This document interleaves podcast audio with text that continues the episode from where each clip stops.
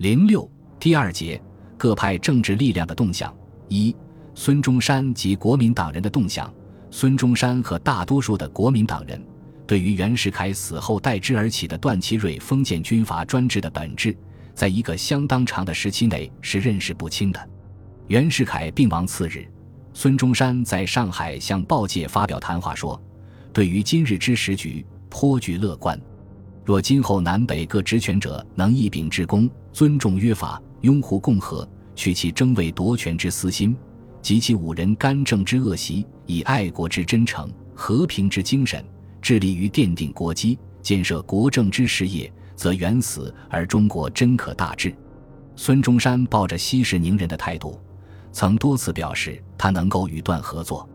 六月中旬，孙中山公开在上海发表谈话说：“段祺瑞曾为逆党所不容，此时或能与民军相互提携，亦未可料。”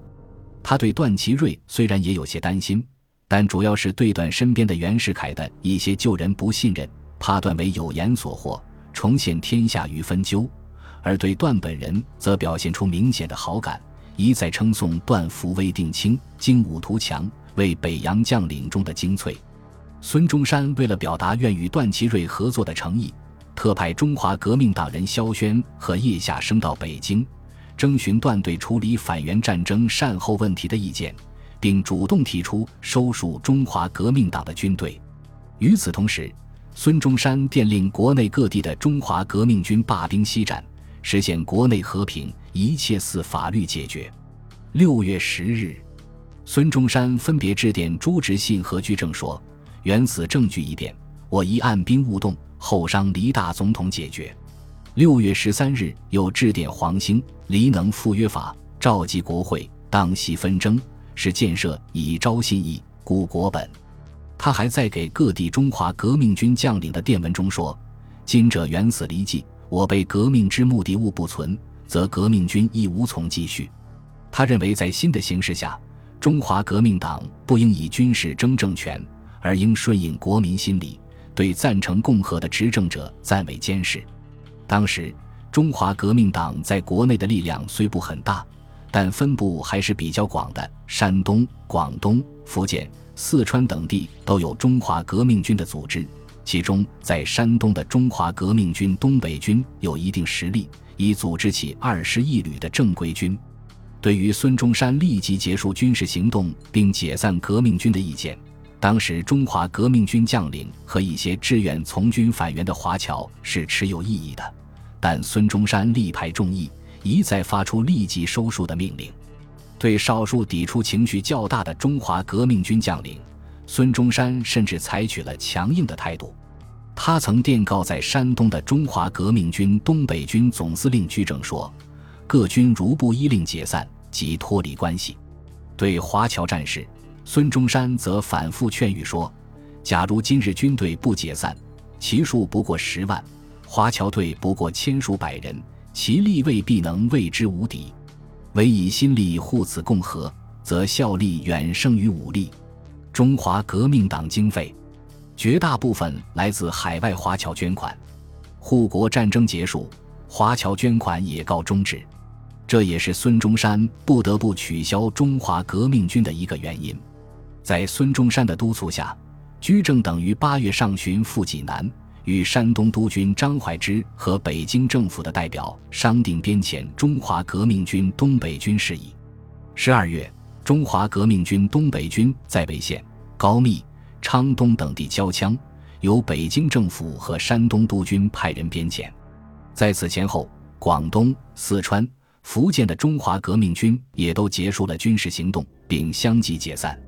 在孙中山西战争是建设的思想指导下，中华革命党人在反袁战争中组织起来的一点武装就这样完全收束了。这时。不仅中华革命军完全收束，就是中华革命党组织本身也宣布停止活动。七月，中华革命党本部向各地支分部发出通告，宣布奉总理指示，不仅收束军事，一切党务亦应停止。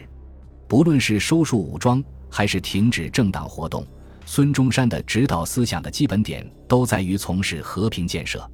他认为，北京政府宣布恢复临时约法和国会后，执政者已赞成共和，中国国内已具备了从事和平建设的环境。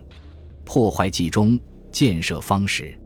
为了向国人说明自己从事和平建设的决心，孙中山还表示将不问政事。他在给友人的一封信中说：“今后想无有也新加矣，则维持现状，一是正理从渐而进。”国内大有人矣，他本人决议从此不再过问国事。当然，孙中山解散中华革命党本部组织，表示不想过问政事，也还有一些策略上的考虑。袁世凯死后，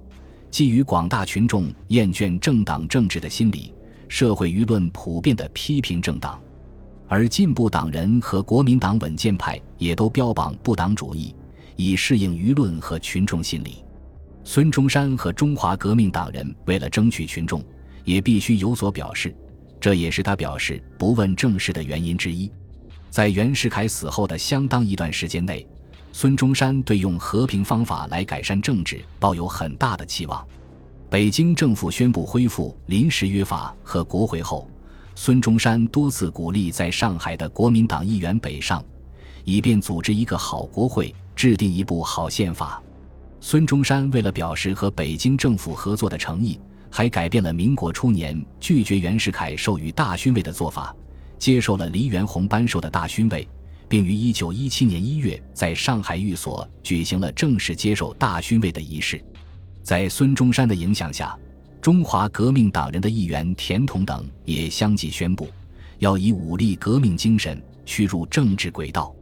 1916年8月1日国会复会后。国民党人，无论是中华革命党还是稳健派，都以国会为进行政治活动的主要阵地。孙中山虽不在北京任职，但对国会也抱有很大期望。他一向把宪法和国会看作实现民主共和的根本途径。反袁战争结束后，孙中山曾总结袁世凯背叛民国的教训，指出。袁世凯之所以能够实行封建专制、复辟帝制，最根本的原因是民智未开，人民未能行使主权。因此，他认为维护民主共和必须使民众参政，而使民众过问政治的最好方法是实行地方自治，渐次实现直接民权。七月中旬，孙中山在欢送国会议员北上的茶话会上。第一次向各界公开提出以地方自治为建国基础的政治主张。七月下旬至八月中旬，孙中山游历杭州、绍兴、宁波等地，行踪所至，无不发表讲演，鼓吹地方自治和直接民权。孙中山这时所找到的救国方案，仍是以美国为模式的资产阶级政治制度。他认为，学习美国、瑞士等国家实行地方自治的制度。便能建设真正的共和，使民国名实相符。九月，国会开始审议宪法草案，一部分议员即在孙中山的影响下，提出将地方制度加入宪法的修改宪法提案。但是，段祺瑞实行的仍是军阀独裁专制，他根本不想实行真正的民主共和，从来没有把宪法和国会放在眼中。也根本不可能采纳孙中山等提出的所谓地方自治的方案。不久，事实就告诉了孙中山，他的地方自治的设想，只能在国会中引起无休止的争论，而得不到任何结果。即使地方自治的条文被列入宪法，也只能是一纸空文，因为当时的中国没有实行资产阶级民主制度的条件，任何中央集权只能是中央封建专制。地方自治也只能是地方军阀的割据和专制。本集播放完毕，感谢您的收听，喜欢请订阅加关注，主页有更多精彩内容。